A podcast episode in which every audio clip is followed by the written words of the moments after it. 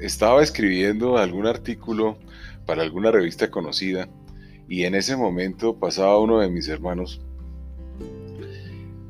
y notó que yo tenía el ceño fruncido, los dientes apretados como si estuviera siendo víctima del bursismo, angustiado y estresado y ¡pum! me hizo caer en cuenta de esa situación. Inmediatamente me dijo, sonría, respire, relájese.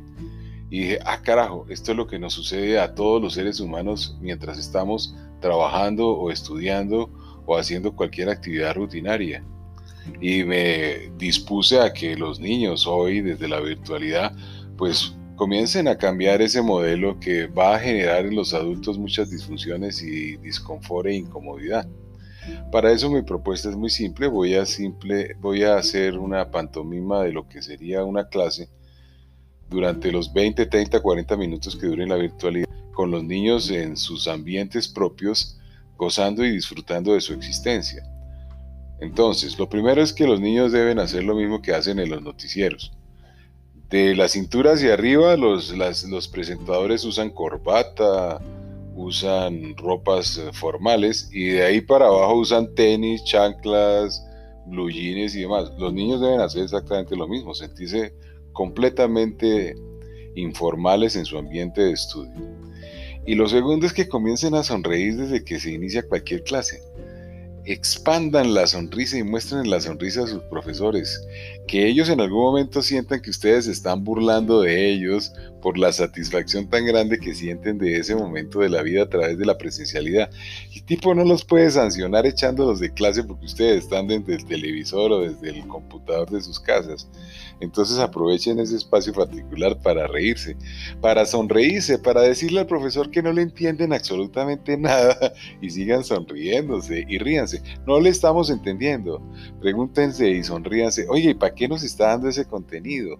Pueden contrariarlo si encuentran una información más valiosa en el celular que tienen a su lado y díganle, profesor, lo que usted está diciendo no se acompasa con lo que estoy leyendo en este momento de mi móvil pero sonrían. Si en algún momento dado están con otros dos niños viendo la misma clase, entonces háganse cosquillas y comienzan a hacer esa cara de aburrimiento y de frustración y de incomodidad y de bruxismo y esa contracción de los maceteros. Inmediatamente cambien porque esto es un chiste. Ustedes están aprendiendo, hay que sonreír. Y cuando estén escribiendo, jueguen a lo mismo.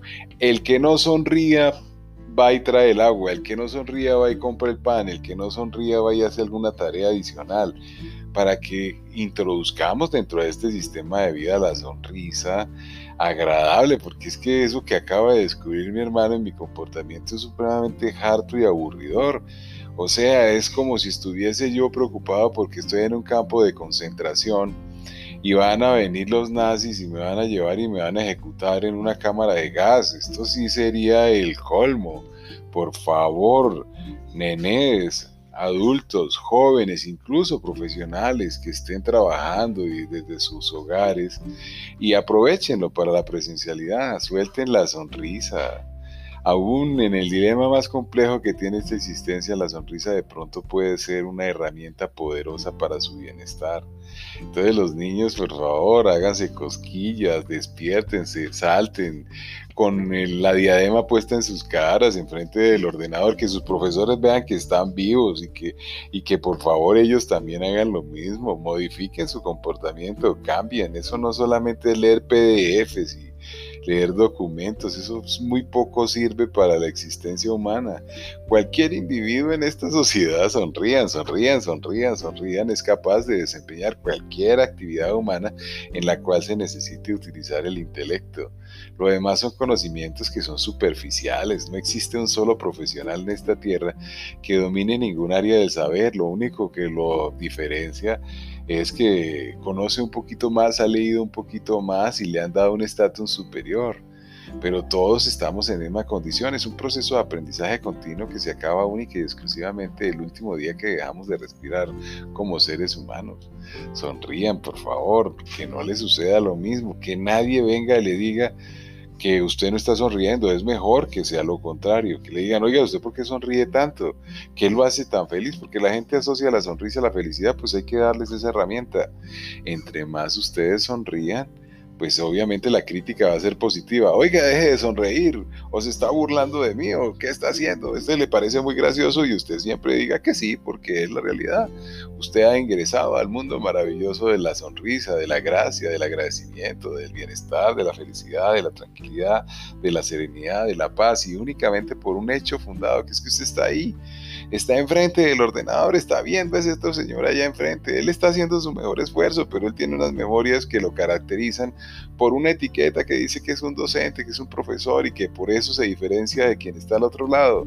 Y eso es una construcción social, eso no es real, es un ser humano como usted, igual, que tiene algunos conocimientos adicionales que quiere transmitirle a usted. Y por eso usted no se va a aburrir, usted no se va a sonreír, no, usted va a sonreír, va a pasar un buen momento de gratitud con usted, se va a graciar. Oiga, ¿cómo estoy poniendo atención? Bravo. Oiga, no me gusta. Oiga, qué cosa tan harta. Sonría, goces el instante, goce este momento.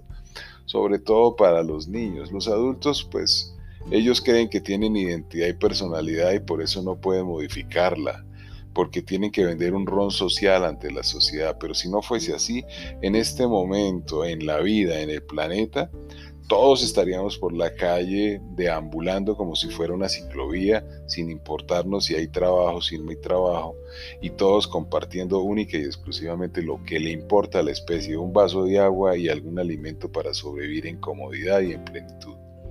Lo demás es absurdo, pero está dentro de su libre albedrío, su libre desarrollo de la personalidad, como de la estructura de gobierno normativa que le ha dado permiso de ser usted. Y una vez es usted, pues obviamente se puede desempeñar en el nivel de la sociedad que ha establecido con parámetros claros. Es un derecho constitucional inalienable. Carajo, o sea, en la naturaleza esa vena no existía y de todas formas éramos así. Por favor, reflexione al respecto. Sonríe. No me cansaré de decirlo, sonría, porque me lo acaban de decir a mí, oiga, Diego, sonría, deje esa seriedad y estaba escribiendo un artículo científico. No, puede ser, perdí unos 20 minutos de mi existencia si eso me sucedió. Mi consejo es que no le pase. Gracias.